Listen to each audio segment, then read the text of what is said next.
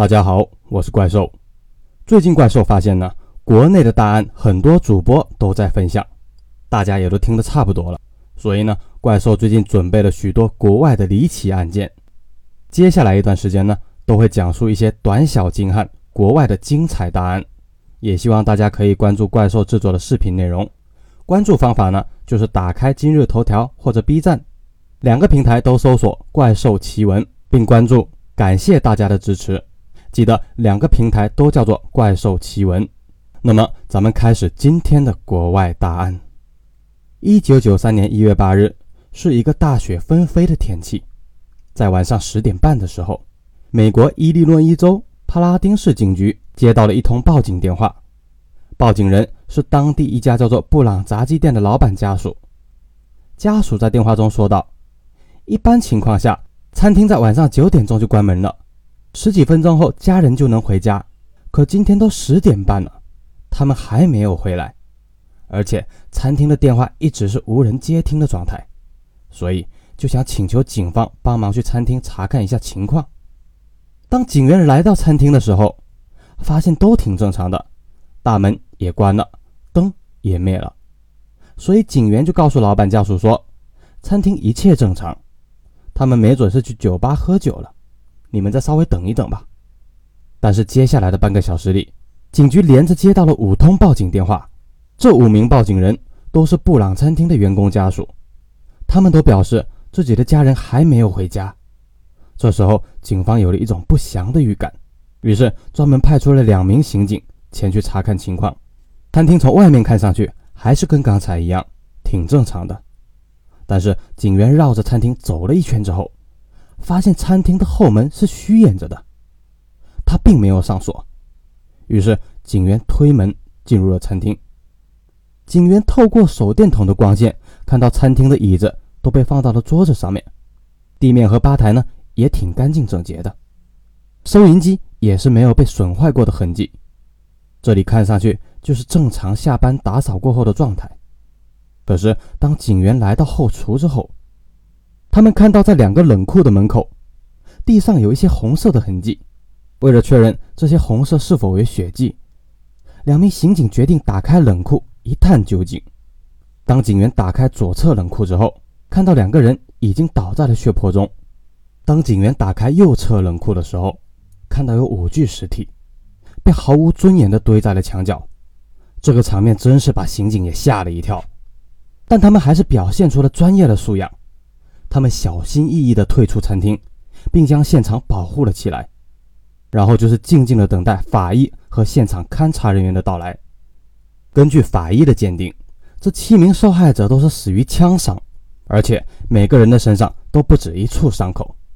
同时，再根据现场墙壁和天花板上的多处弹孔，可以判断出凶手是怀着巨大的仇恨，或者是处于非常激动的情绪之下，将店员全部杀害了。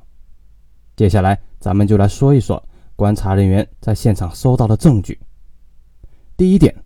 就是收银机里面的现金全部都丢失了。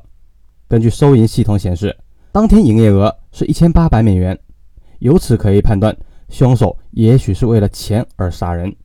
第二点是收银机最后一张小票的打印时间是二十一点零七分，顾客点的是一个炸鸡套餐。同时，调查人员还在垃圾桶中找到了这份当时还没有吃完的套餐。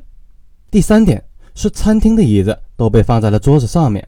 这样是为了更方便打扫卫生，但是唯独有一张桌子和配套的椅子是正常的状态。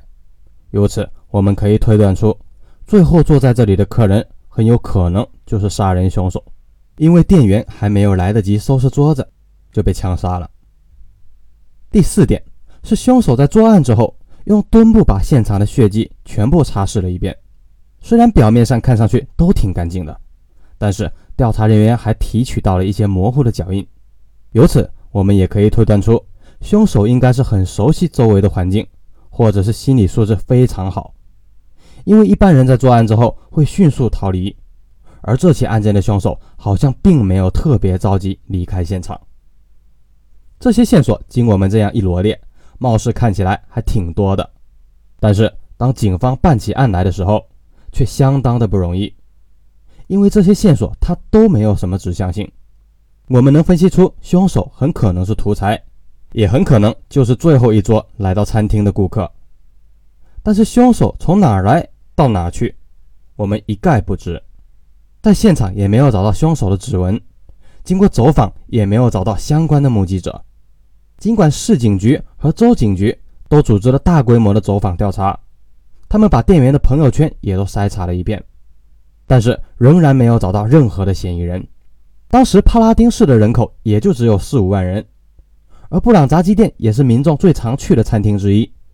这起凶杀案发生之后，让整个城市的居民都背负着巨大的精神压力，大家伙呢也纷纷的组织起来，要求警方尽快破案。在各方面的压力之下，警方就请到了在刑侦圈里面响当当的人物——华人探长李昌钰。在事发一年之后，李昌钰就应邀来到了帕拉丁市。他先去现场看了一遍，然后又看了几百张照片和基本的现场记录，得到了初步推论，和我们刚才说的一样，就是在二十一点零七分最后点餐的这名顾客很有可能就是凶手。除此之外呢？就没有其他更多重要的线索了，案件再一次进入僵局。但是李昌钰再次查看被保留下来的证物时，一个小小的细节引起了他的注意。在那一包被丢弃的炸鸡套餐当中，共包括三十六根薯条、两个小面包、一个完整的大鸡腿、一个完整的鸡小腿、一块鸡胸肉、几块没有吃完的鸡翅，还有五根鸡翅的骨头。当李昌钰把这些骨头拼接起来之后，发现这个套餐要比正常的套餐多出一个鸡翅，这说明老板当时是多送了一个鸡翅给凶手。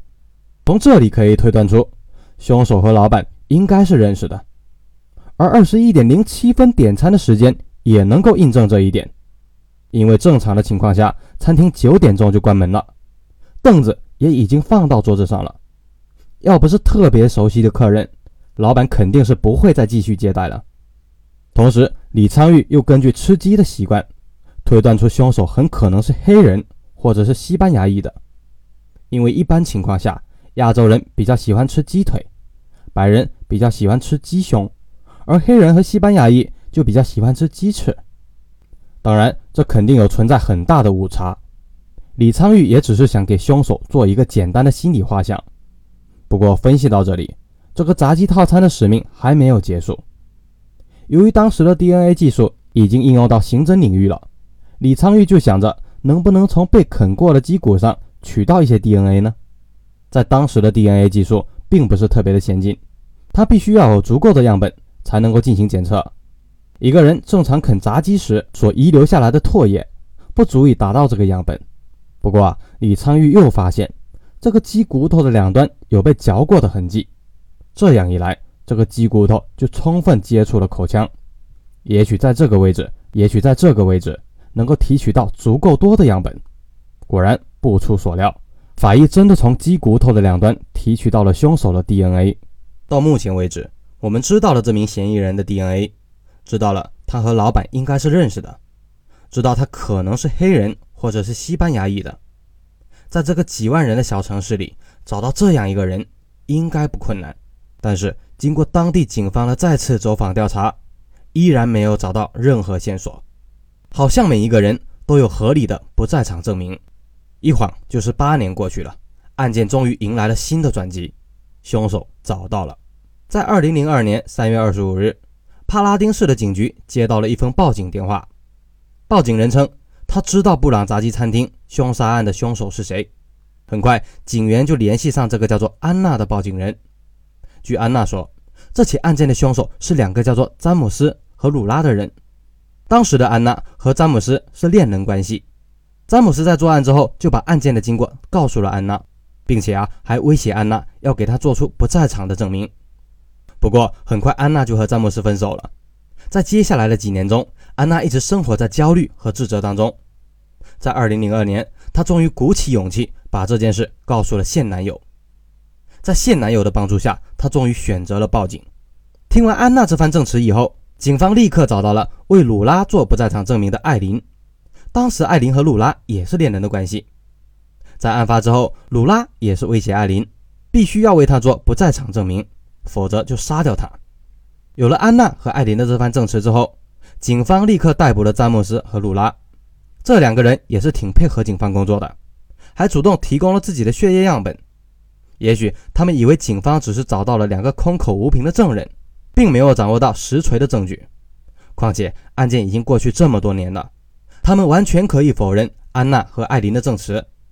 但是经过 DNA 的比对之后，确认了鲁拉就是那个啃炸鸡的人。当鲁拉看到这份铁证之后，他终于承认了罪行。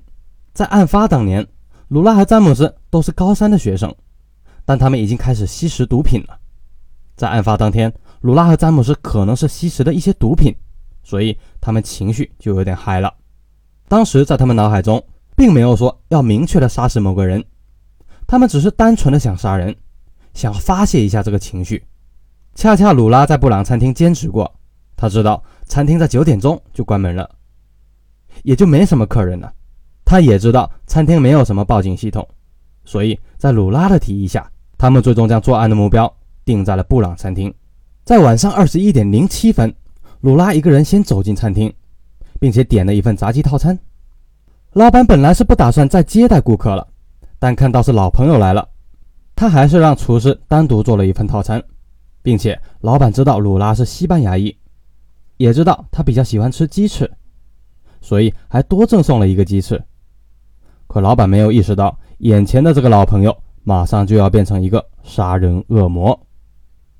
当鲁拉吃完几个鸡翅后，詹姆斯也走进了餐厅，他们用眼神交流了一下，戴上手套，就开始了疯狂的屠杀。鲁拉和詹姆斯把七个人全部杀害之后，又将尸体扔进了两个冷库，用墩布清理一下现场之后，就从后门出来，把前门锁上，然后迅速逃跑了。经过了长达五年的审判之后，最终鲁拉和詹姆斯被判处了终身监禁。在案发十四年之后，两名凶手终于得到了应有的惩罚，但是这七条无辜的生命就这样被莫名其妙的杀害了。这件事情对当地人的冲击是巨大的，大家都不敢想象，两个十八岁的高中生竟然在吸毒过后把杀人当作消遣的游戏。更不可思议的是，两名学生竟然能够从某些途径得到枪支。不过啊，这起案件幸亏有李昌钰的帮忙，他能够从看似不重要的线索中找到至关重要的证据。如果没有从鸡骨头上提取到的 DNA，那么，凶手肯定会逃脱法律的制裁。当然，警局能够把证物保存七八年之久，这也是非常值得肯定的。那好，今天的这期答案就到这里，记得去今日头条或者 B 站搜索“怪兽奇闻”并关注哦。欢迎大家给怪兽留言评论，感谢大家的支持，咱们下期再见。